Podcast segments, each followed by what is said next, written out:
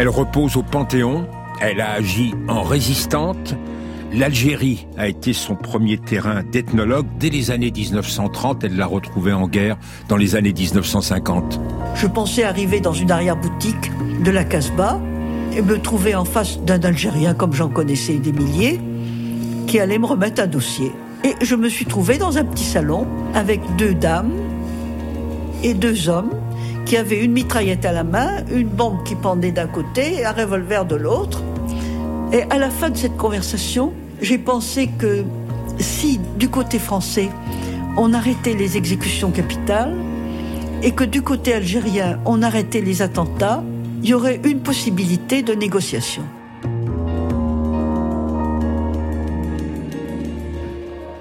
Prénom? Germaine.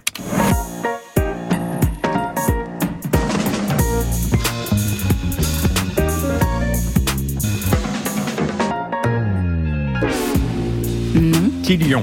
Sa date de naissance 30 mai 1907 en Haute-Loire, d'une famille tôt installée en région parisienne de bourgeoisie moyenne, républicaine et catholique. On n'y parle pas de politique, mais on y est naturellement patriote. Ses études Éclectique, archéologie, préhistoire, un goût prononcé pour l'ethnologie, suscité par le premier maître Marcel Mauss, qui lui trouvera son premier poste de chercheuse. Ses premières missions 1935-1940, son premier terrain, d'abord euh, sous l'autorité de sa chef de mission Thérèse Rivière, ce sera l'Aurès, en Algérie.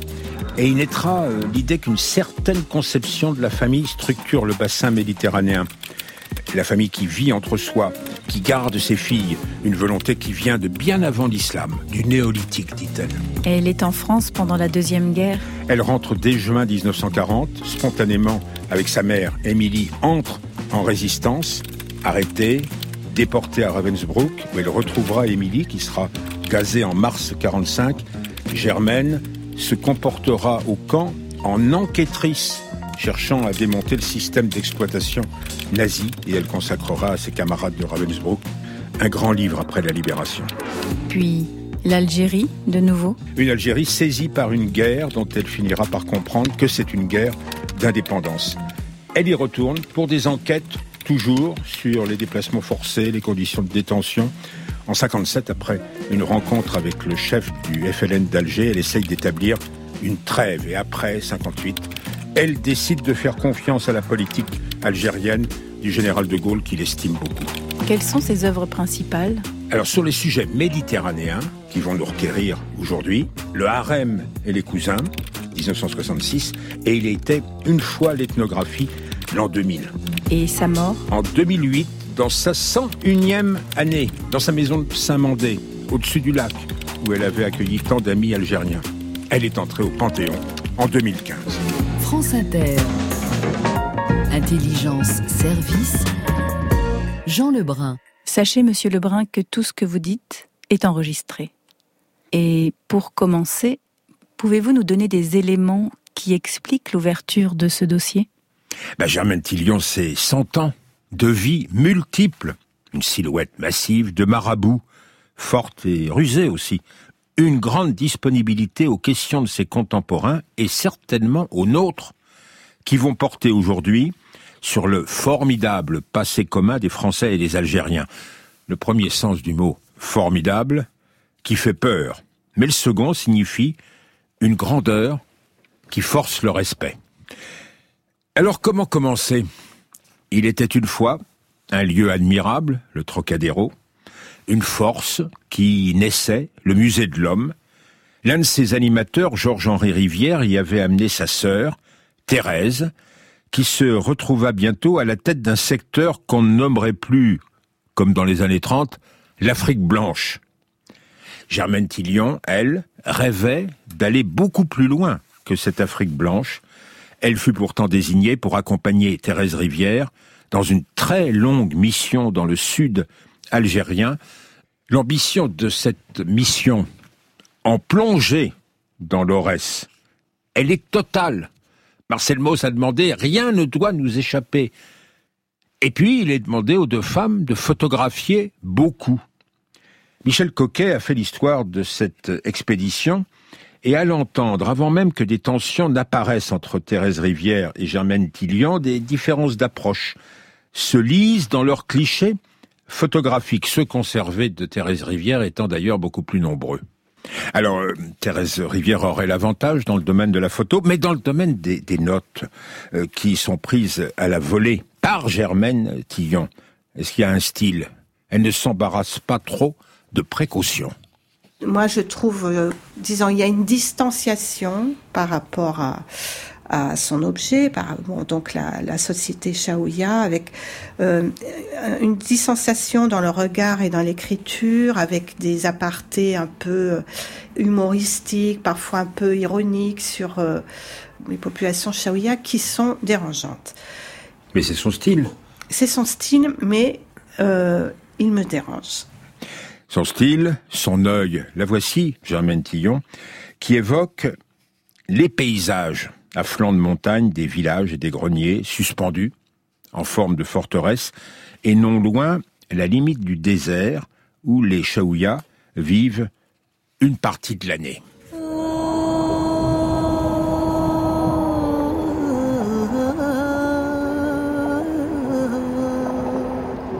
Stimulant le désert, le, vrai désert de sable. Je me souviens justement d'être arrivé justement par la montagne, par les montagnes de l'Orès, de déboucher sur le désert et de déboucher le matin. Parce qu'on on, tâche de marcher la nuit le plus qu'on peut. Et d'arriver à cheval devant l'immensité du sable. Eh bien, les chevaux étaient contents. Et les hommes aussi il y avait tout à coup un, souffle frais qui, circule, euh, et puis cette impression de vide, d'immensité, qui est probablement quelque chose qui est très sensible, puisque même les bêtes le sentent. Je me souviens d'avoir couché dehors, justement, dans le désert, et d'avoir eu une énorme boule rouge qui était le soleil à ma droite, et une énorme boule rouge qui était la lune à ma gauche identiques toutes les deux. Alors il y en avait une qui se levait et l'autre qui s'en allait. C'était le soir, le soir, le soleil couchant et la lune qui se levait étaient exactement identiques au ras de la terre. Et énormes. Des monstres.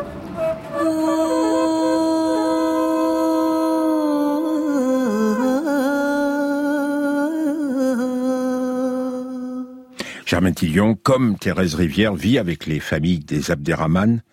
L'isolement promet d'être long. Christian Bromberger, ethnologue lui aussi, qui préside l'association des amis de Germaine Tillon. Il faut bien voir ce que c'est que le départ d'une jeune femme en 1934 vers un douar très éloigné à 13 ou 14 heures à cheval du plus proche point où l'on parlait euh, français véritablement et où se trouvaient des colons véritablement.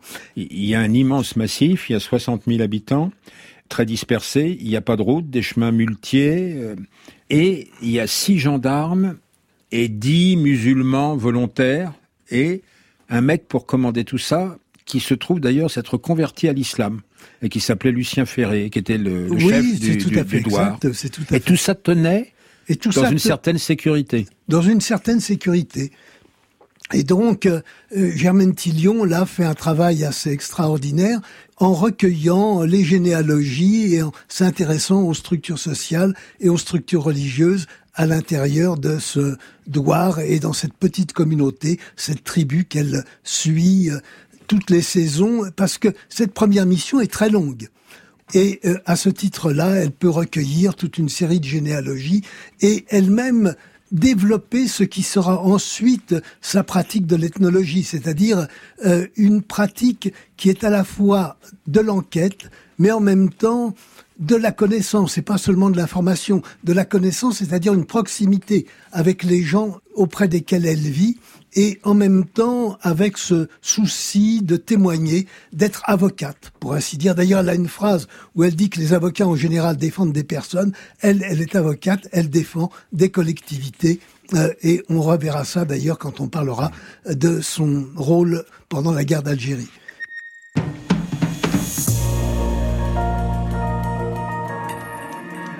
Monsieur Lebrun, Beaucoup plus tard et à force d'études, Germaine Tillon n'en arrivera-t-elle pas à l'hypothèse qu'il existe une structure familiale méditerranéenne qui vient de très loin?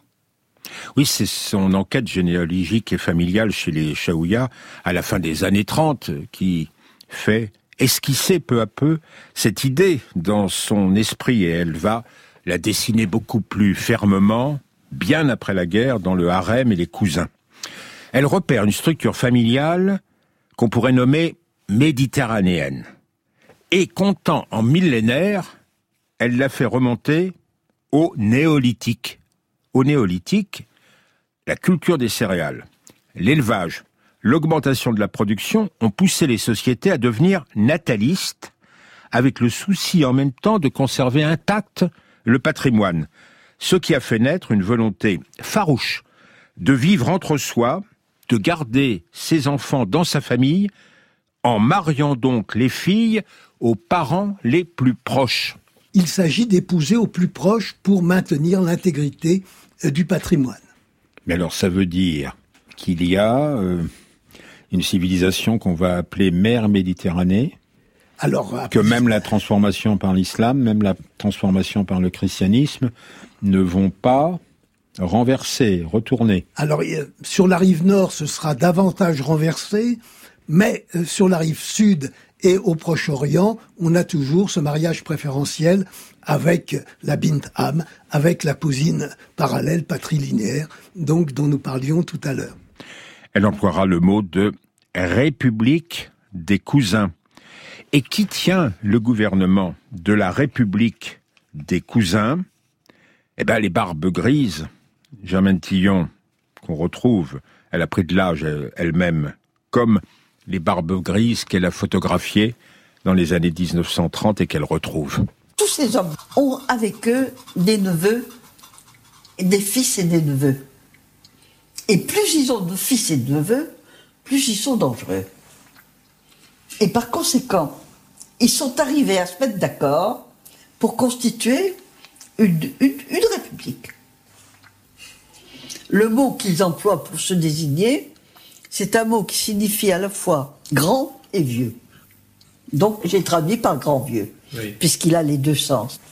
Les grands vieux fondent leur décision sur cette structure immémoriale antérieure au code qu'ont tenté d'imposer en Méditerranée les religions venues de l'extérieur. Le christianisme a préconisé le mariage exogame, mais dans ce sud de la Méditerranée, il s'est rapidement évaporé. L'islam a pris le relais, mais l'islam recommande de réserver aux femmes une part d'héritage, et il n'a pas été nécessairement entendu. Euh, ces zones ont été tardivement et assez artificiellement islamisées. Et donc, il y avait un vieux fond de croyance qui, lui, euh, s'est perpétué. Vous voudriez dire que dans cette époque-là, avant 1940, plus qu'au mouvement de, transformation, elle est attentive aux permanences. Absolument. Elle est attentive aux permanences et en même temps, euh, elle est attentive à ce qui se passe dans le village et dans la fraction de tribu où euh, elle a choisi de résider. alors, il y a deux choses dans le harem et les cousins qui me frappent beaucoup. C'est d'une part, Germaine Tillion n'était pas féministe, mais elle remarque évidemment que dans toutes les sociétés méditerranéennes, et cette Méditerranée s'étend en définitive assez largement, dans toutes ces sociétés, euh, les femmes ont un statut euh, qui est nettement inférieur à celui des hommes, et euh, ce qu'elle montre très bien, c'est que les belles-mères inculquent à leur belle-fille ce qui a été pour elle une souffrance extrême et que leur belle-mère leur ont déjà inculqué. Et donc, il y a en effet... Les révolutions passent. Mais les belles-mères restent. Alors, évidemment, il y a dans ce euh, vous euh, citiez cet exemple sur les belles-mères restent, les générations passent, mais les belles-mères restent. Il y a aussi d'autres citations dans d'autres formules qui sont extrêmement savoureuses. Les crétins sont de la famille, c'est pourquoi nous les recevons. Hein. Qu'est-ce que ça veut dire? Ça veut dire qu'en définitive, bah, plus la famille est proche, plus on va recevoir euh, les gens, même si on ne les apprécie pas particulièrement. Mais ce sont ces structures familiales qui euh, imposent véritablement euh, la solidarité et la proximité. Alors les belles-mères restent, les crétins sont de la famille, c'est pour ça qu'on les reçoit. Ça c'est le style de Germaine Dillon, elle aimait ces formules. si on veut traduire en style ethnologique plus classique, on est d'autant plus fort, d'autant plus noble qu'on appartient à une famille plus endogame. Alors que peuvent les lois françaises, toutes neuves, quand elles sont surimposées au doigt des Abderrahman On n'y a même pas entendu l'écho des cérémonies du centenaire de la conquête de l'Algérie qui ont précédé de peu d'années l'arrivée sur place de nos ethnologues.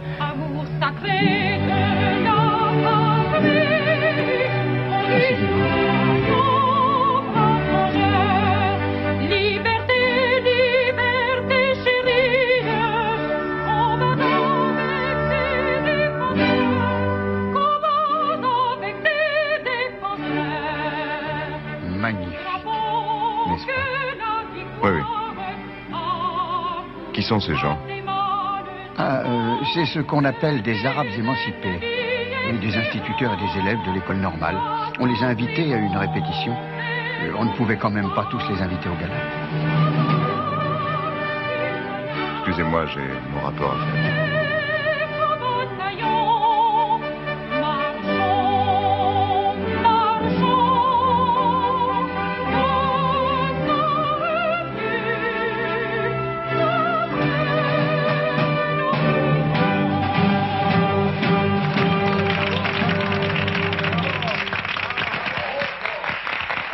Euh, de Thérèse Rivière et de Germaine euh, Tillon ne se souvient pas du centenaire.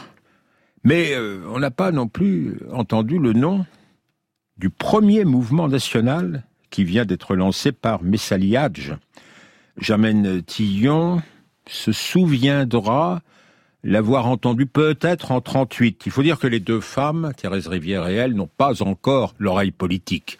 N'y a pas de recul, hein, euh, ni de l'une ni de l'autre, euh, sur ce qu'est euh, une colonie de peuplement, ce qu'est la violence faite aux, autochtones, sur et sur le fait que évidemment elles sont très bien reçues partout, mais parce qu'elles sont simplement perçues par les gens comme comme des colons. Donc à l'époque, on leur tire pas encore dessus. Donc ce qu'on fera dans cette région très précocement pendant la guerre d'indépendance algérienne. Voilà, tout à fait. Hmm. Mais, euh, mais à cette époque-là, on n'en est pas là. Ça va monter petit à petit, mais on n'en est pas là.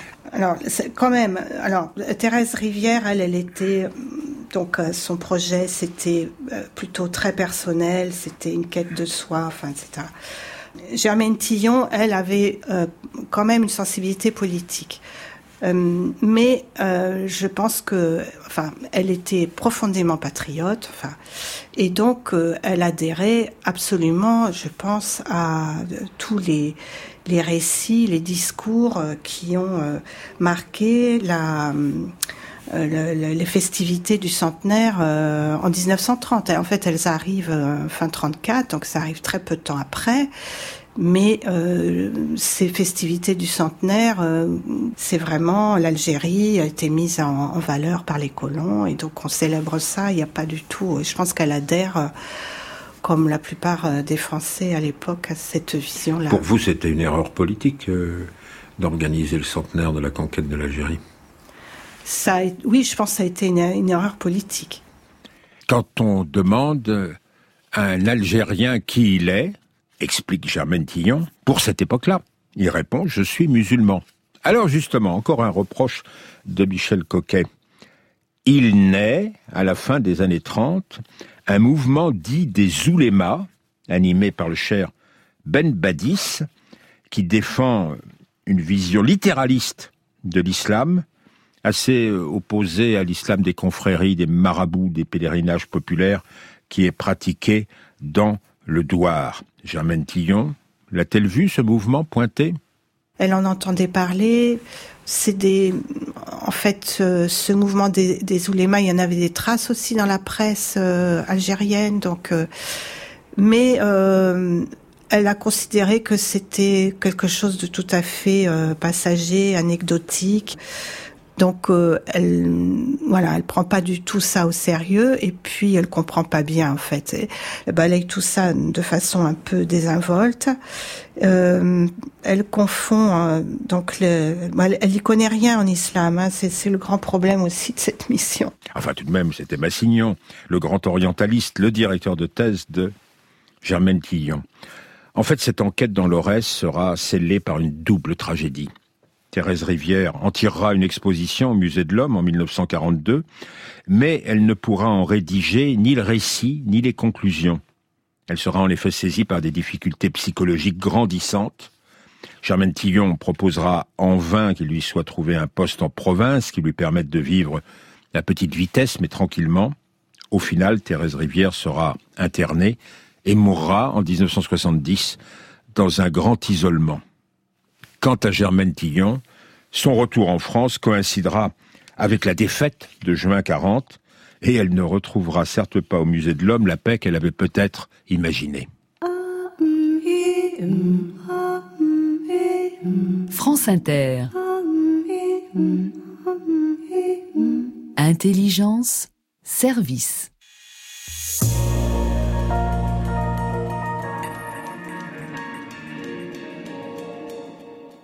Monsieur Lebrun, le musée de l'homme que Germaine Tillion rejoint, n'est-il pas un des premiers lieux de résistance? Et elle, elle sera de tous les maillons de ce qu'on appellera plus tard le réseau du musée de l'homme, dont elle fera d'ailleurs l'histoire. Elle sera l'une des quatre têtes de ce réseau. Elle a été euh, arrêtée en 42 pour fait de résistance. Euh, arrêtée, internée à Fresnes. Et là, euh, ça en dit beaucoup aussi sur euh, une forme de, méconnaissance quand même à l'époque. C'est-à-dire cette jeune femme, elle emmène en prison sa thèse avec l'idée de d'écrire sa thèse en prison et tous ces matériaux, euh, enfin presque tous, pas tous tout à fait, mais enfin ses carnets de notes, ses carnets de terrain, etc. Et, euh, et, là, ensuite, quand elle est déportée à, Ravensbrück, ben, elle emmène sa malle pour travailler à Ravensbrück. Donc ça, en dit beaucoup sur euh, la méconnaissance euh, qu'on pouvait quand même avoir de ce qui se passait en Allemagne. Et donc évidemment, quand elle arrive là-bas, elle perd tout ça. Et donc Louis Massignon, qui était son directeur de thèse, a tout fait pour récupérer parce qu'il pensait que le, le, matériel était resté à, à Fresnes. Mais enfin bon, il n'a pas pu récupérer. Oui, une page s'est tournée, mais dès son arrivée à Ravensbrück, Germaine Tillon va essayer, aidée par ses camarades, de garder la position de l'ethnologue, de l'enquêtrice, connaître, comprendre pour résister. Elle a fait en octobre 44 une conférence euh, à Ravensbrück même, euh, auprès euh, des, euh, de, des, des, femmes qui étaient avec elle déportées. Elle fait une conférence devant une la conférence baraque du camp euh... Devant la baraque du camp pour expliquer ce qu'est un camp de concentration, comment ça fonctionne, les avantages matériels qu'en retirent les nazis, etc., etc. Et il y a cette idée Germaine Tillion que connaître véritablement, ça permet de mieux supporter quelque chose d'insupportable. Et chose aussi inouïe, cet automne 44-45, elle écrit pour ses camarades une opérette revue. C'est un genre inattendu pour décrire la condition concentrationnaire. Les paroles qu'elle rédige en sont appliquées sur des timbres, c'est-à-dire sur des airs de chansons connus de l'époque. Et l'idée est qu'un conférencier, naturaliste de son état, s'en vient présenter le Verfugbar, une espèce animale jusqu'ici inconnue et qui souffre mit la vanille du système nazi en essayant de rester lucide, voire gai. Les amis de Germaine ont chantonné ou murmuré ce vers Fougbar pour faire communauté. Mon ampoule est morte, je n'ai plus de feu, ouvrez-moi la porte pour l'amour de Dieu. Et bien plus tard, au théâtre du Châtelet, en 2007, Germaine Tillon célèbre alors son centenaire. La pièce sera créée devant plusieurs survivantes de Ravensbrück. Geneviève Antonios de Gaulle, Anis Postel-Vinet, qui a vu ces dames en manteau bleu, rosette de la Légion d'honneur au revers, qui a vu cette matinée extraordinaire du Châtelet, s'en souviendra toute sa vie. J'ai faim. Moi aussi. Moi aussi. Bon. Où allons-nous déjeuner? Rosine, c'est à ton tour. Mais d'abord, tu n'as pas faim Tu oublies que nous avons pris notre petit déjeuner chez Dédé d'Avignon, qui nous a offert euh, une énorme bol de chocolat avec euh, du beurre, du pain grillé, des biscottes, de la confiture et quatre Tu crois? J'en suis sûre.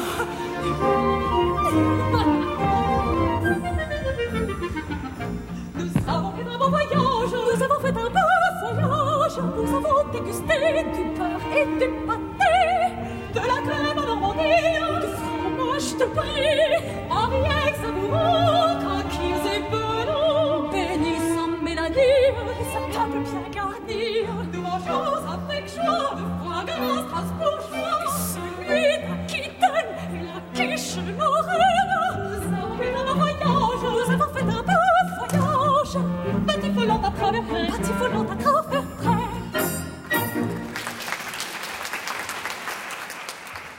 Le Verfugbar est resté inachevé. À Ravensbrück, une chambre à gaz commence à fonctionner. En mars 1945, Émilie, la mère de Germaine, y est assassinée. Et Tillon sera libéré peu après. Christian Bromberger. Quand elle est libérée avec 300 autres par la Croix-Rouge suédoise et amenée à Göteborg, la première chose qu'elle fait, c'est d'aller enquêter auprès des 300 personnes avec qui elle a été libérée pour savoir véritablement euh, qui elles sont, d'où elles viennent, ce qu'elles ont fait, etc. On est en avril 45. En avril 45.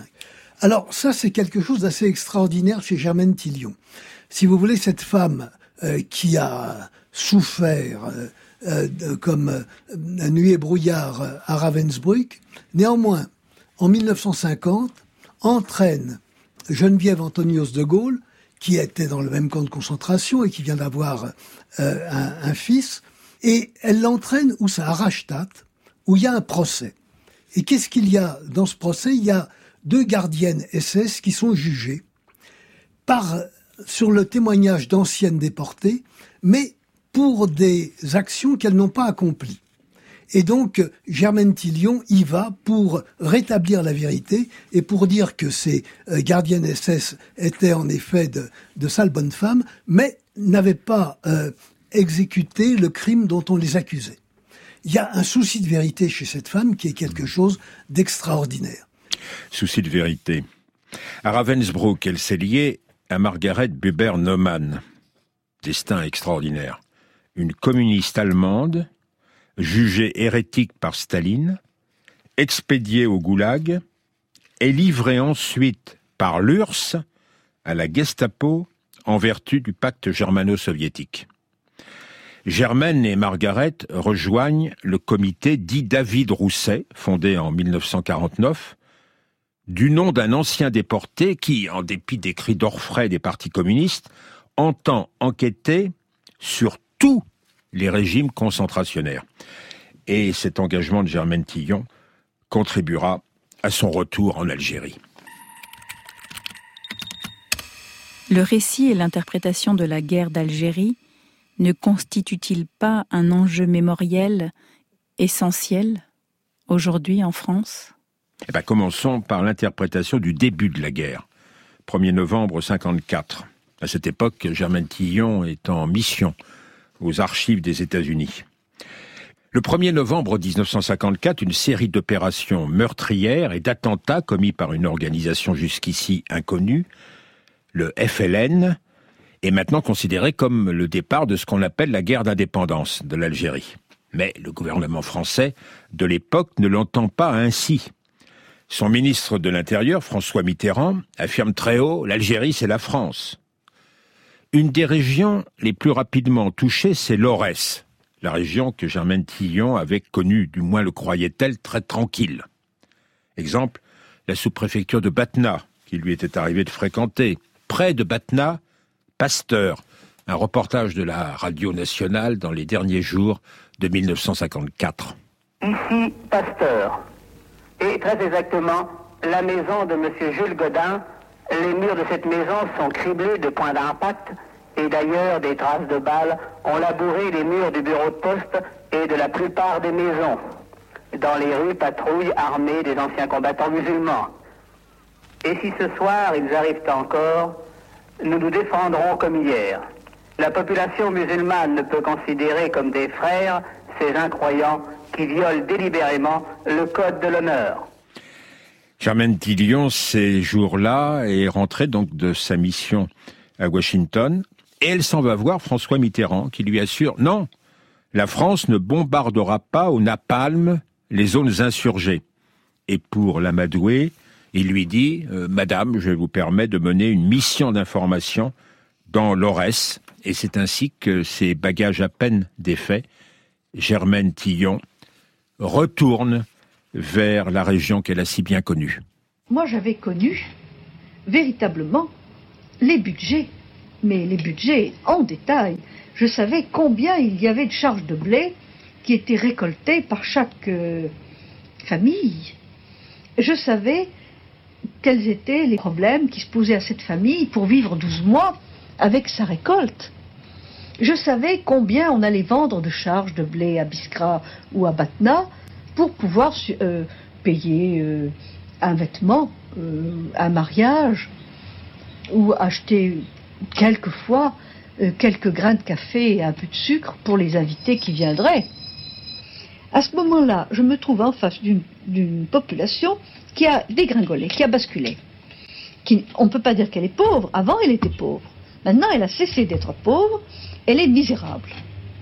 C'est ce que j'ai appelé la clochardisation, mot qui a d'ailleurs eu beaucoup de succès, qui a été contredit et, approuvé, les uns approuvant, les autres contredisant, peu importe. Ce que je voulais dire dans la clochardisation, c'est qu'il y a un moment de la pauvreté où on peut lutter. Et la clochardisation, c'est le moment où la pauvreté a atteint un tel niveau que la lutte n'est plus possible. Le, la victime est asphyxiée par la pauvreté, littéralement asphyxiée par la pauvreté. Alors de cette interprétation, on peut tirer des conséquences politiques différentes. Les uns, les anticolonialistes, disent la France ne peut pas mettre fin à cette clochardisation dont elle est responsable. Le parti colonial répond la France seule peut sortir la population de la faim. Jacques Soustel est nommé en janvier 1955 gouverneur général de l'Algérie et lui, il veut répondre par l'investissement. Oui, je le répète, quoi qu'il arrive, je tiendrai à honneur d'être de ceux qui construisent des écoles et non de ceux qui les brûlent. Soustel appelle Tillion à son cabinet. C'est un cabinet assez composite où se côtoient des conservateurs et des réformateurs. Tillon appartenant à cette dernière tendance. Elle lance des centres sociaux sur le modèle très centré sur l'éducation qu'avait connu Soustel au Mexique quand il y était ethnologue puis représentant de la France libre. Ils ont eu tout de suite un, très grand impact dans la population. Il y avait dans la population française d'Algérie beaucoup plus de gens qu'on l'a dit, qui étaient des gens qui aimaient les musulmans et qui aimaient les Algériens. La, population française d'Algérie a été abominablement calomniée, aussi calomniée que la population arabe d'Algérie. Moi, personnellement, je n'ai jamais supporté qu'on calomnie ni l'une ni l'autre. Il s'agit euh, de faire coexister euh, ces deux populations euh, en donnant à la population algérienne plus de possibilités économiques et elle va créer, notamment en 1955 pour cela, les centres sociaux. Alors qu'est-ce que c'est les, centres, sociaux, Parce qu'on a tendance à dire, bah c'est les restos du cœur. Oui, alors ça c'est ce que Pierre Nora disait et c'est ce qui m'a personnellement exaspéré parce que je participe au Restos du Cœur par ailleurs et donc je sais quelles sont les activités des, des Restos du Cœur, c'est de donner à manger aux plus nécessiteux. Mais les centres sociaux éducatifs, c'était autre chose. Il s'agissait de donner un travail, un métier euh, à euh, des gens qui n'en avaient pas et à prendre en considération aussi leur état sanitaire.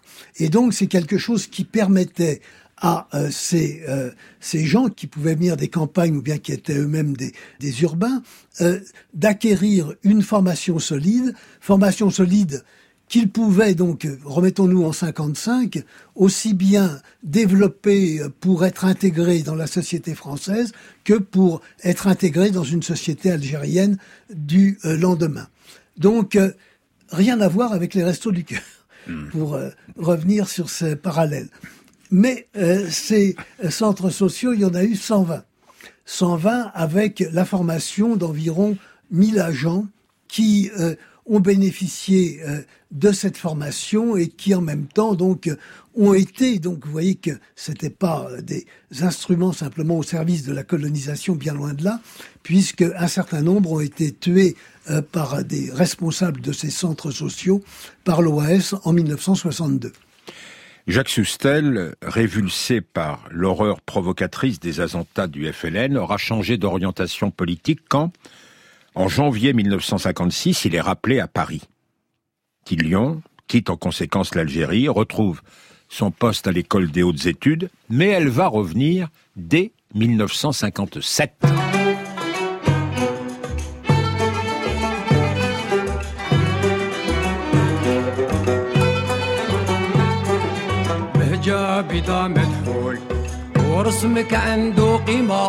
راني بعتلك مرسول. واجبيني يا عاصمة. جاب دا مدخول. ورسمك عنده قيمة. راني بعتلك مرسول. واجبيني يا عاصمة.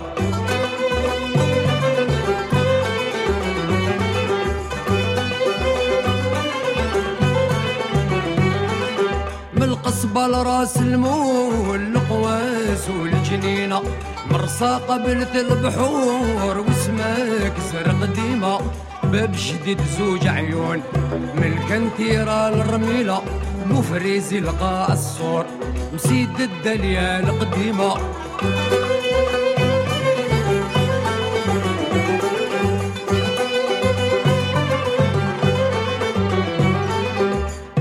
الواد فيه الهول وباب عزون الرزينه باب الاله محلول حتى نوصل لضربة حميمة نحيت قفو سحور على هاد ما جينا سيدي ربي غفور نلحق للباب الخيمة. جا بيضا مدخول ورسمك عنده قيمة. راني بعت لك مرسول. واجبيني يا عاصمة France Inter. Intelligence Service. Monsieur Lebrun, avant 1957, Germaine Tillion considère-t-elle que l'avenir de l'Algérie se trouve nécessairement dans son indépendance? Oh non. Elle s'était longtemps refusée à mesurer la profondeur de la faille qui s'était creusée entre Algériens et Français. Elle n'avait pas non plus d'admiration pour le FLN. En 1957, c'est mandaté par le comité Rousset, qui continue de travailler sur les camps de concentration contemporains, qu'elle revient en Algérie. Elle se persuade très vite du caractère massif des déplacements de population vers des camps d'internement que le jeune inspecteur des finances Michel Rocard aura été l'un des premiers à documenter. Euh, l'armée a souhaité euh, que les populations civiles soient déplacées. Et on a déplacé les populations vers des villages. Alors quelquefois, on s'y est pris avec du temps, on a préparé, on avait même ici où l'a construit des euh, cabanes en, dur, beaucoup étaient sous la tente, j'en ai vu des quantités sous la tente. Quelquefois, on n'a pas eu le temps de préparer, on, a appris qu'une katiba était là, et, et on préparait une opération pour deux jours après, on a violemment mis les femmes, les enfants, euh, ce qui restait d'hommes, dans les camions, pour les troupeaux, on les a déplacés, entassés dans des endroits. Et, donc j'ai établi des calculs qui m'ont fait dire qu'il pouvait pas y avoir moins d'un million de regroupés au moment où je finissais mon enquête, c'est-à-dire janvier 1958 que probablement il y en avait déjà 50 ou 100 000 qui étaient morts de faim, notamment parmi des enfants, et que de ce million de personnes, euh, ce million de personnes n'avaient ni récolte en vue déplacée de leur champ, ni troupeau, ni même volaille. Qui avait rien. Et qui avait pas un sou de crédit dans la... C'était effrayant. Les estimations sont maintenant bien supérieures à celles qu'indiquait Michel Rocard. Plus du quart de la population peut être déplacée de force. Et en même temps, la systématisation de la torture qui renvoie soudain Germaine Tillion à ce qu'elle a connu pendant l'occupation. Et c'est une des choses qui est aussi que tous les hommes d'État devraient savoir, c'est que toutes les fois qu'on institutionnalise un, un, un, mécanisme de cet acabit-là, il devient ensuite routinier. Je vois par exemple en Algérie un fait de, je tiens le fait de gens que je connais personnellement et qui sont des, des, gens profondément sérieux. Dans un village, tous les hommes de plus les hommes adultes, c'est-à-dire entre, entre 17 et, et, et, 80 ans, ont été passés à l'électricité. On ne leur a pas posé une seule question. Ils n'ont jamais su pourquoi on l'avait fait. Alors, est-ce que les types qui les ont passés à l'électricité savaient pourquoi ils le faisaient? Je n'en sais rien. J'en sais pas plus qu'eux. Bah, pendant la bataille d'Alger, été 57, l'état-major disait qu'il savait ce qu'il faisait et il justifiait ainsi la torture. Si vous obtenez d'un homme par la contrainte un renseignement qui sauvera beaucoup de vies, ne faut-il pas déroger aux règles communément admises? Germaine Tillion, elle, pense qu'une victoire obtenue dans ces conditions sera une défaite. Aussi, quand le chef du FLN d'Alger, Yassef Saadi, lui lance une invitation à venir le rencontrer, elle accepte au motif qu'une trêve serait peut-être possible. Germaine Tillion était allée le voir dans la Casbah, et Dieu sait qu'il fallait un certain courage à ce moment-là pour aller toute seule dans la Casbah, où euh, elle le rencontre, et il est à ce moment-là accompagné de Ali Lapointe. Ali Lapointe, qui, comme son nom l'indique, euh, est chargé des tâches les plus obscures euh, du FLN. Et elle le prend par le col de la chemise et elle lui dit arrêtez les attentats euh, de, euh, contre les civils. Euh, alors qu'elle est toute seule dans un petit appartement euh, de la Casbah. Et euh, c'est vrai qu'à ce moment-là, les Yassef Saadi lui dit oui, c'est vrai, nous sommes des assassins. C'est vrai que nous tuons des civils, mais l'armée en tue également. Et donc, euh, les visites, parce qu'il y a eu deux visites de Germaine Tillion auprès de Yassef Saadi, euh, n'aboutissent pas à grand-chose. En plus d'Ali Lapointe, deux femmes assistent à la conversation et plus tard, les restitutions qui en seront faites divergeront. Tillion a-t-elle dit vous êtes des assassins ou Yassef Saadi nous sommes des assassins Dans quel ordre? En tout cas, comme le dit Christian Bomberger, la trêve ne sera pas possible. Alors, comme d'autres, Germaine Tillon va commencer à espérer en un retour de De Gaulle, qui en mai 1958 est porté au pouvoir. En juillet, il est en visite en Algérie. Allocution prononcée par le général De Gaulle à la radio d'Alger le 3 juillet 1958. Bon, je compte 5, 4, 3, 2, 1, 0. Tous les jeunes Français, ceux d'ici comme ceux d'ailleurs, doivent pouvoir accéder à l'éducation nationale. C'est là une tâche immense. Le plan voulu est adopté avec objectif ceci, que d'ici dix ans au plus, tous les enfants d'Algérie aillent en classe.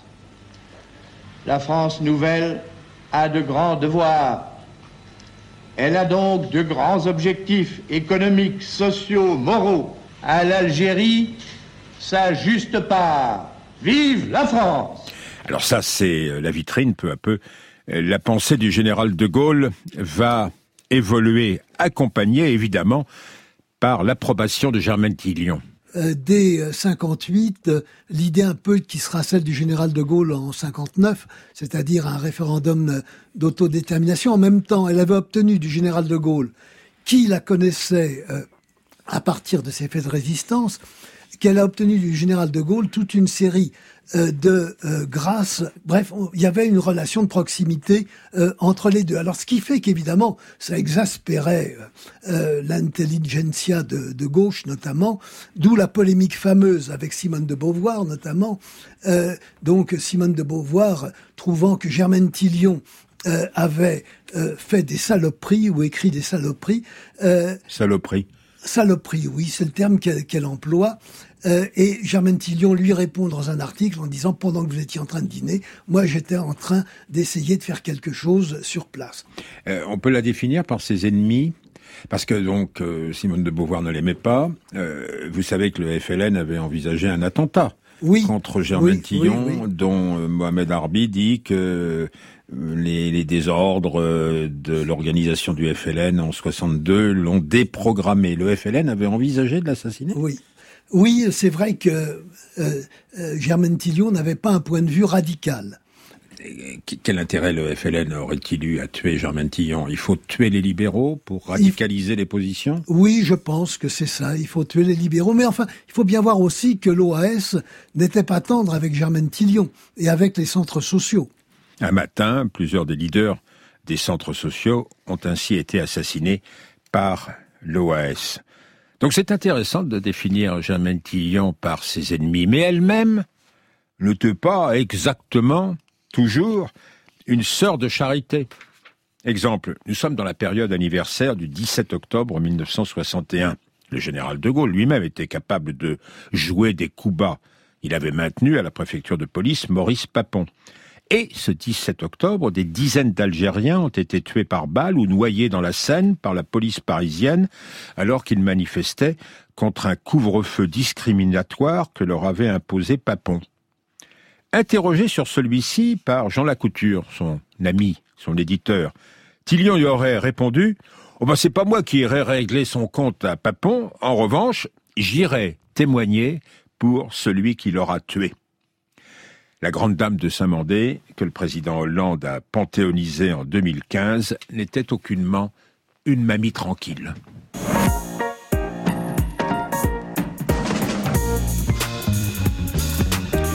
Nos remerciements à Christian Bromberger, qui préside l'association des amis de Germaine Tillion. Michel Coquet a publié aux éditions du bord de l'eau Être ethnologue dans l'Algérie des années 1930. À la technique, Anne-Laure Cochet à la maison de la radio et de la musique. La prise de son, Frédéric Quérou, François Rivalan.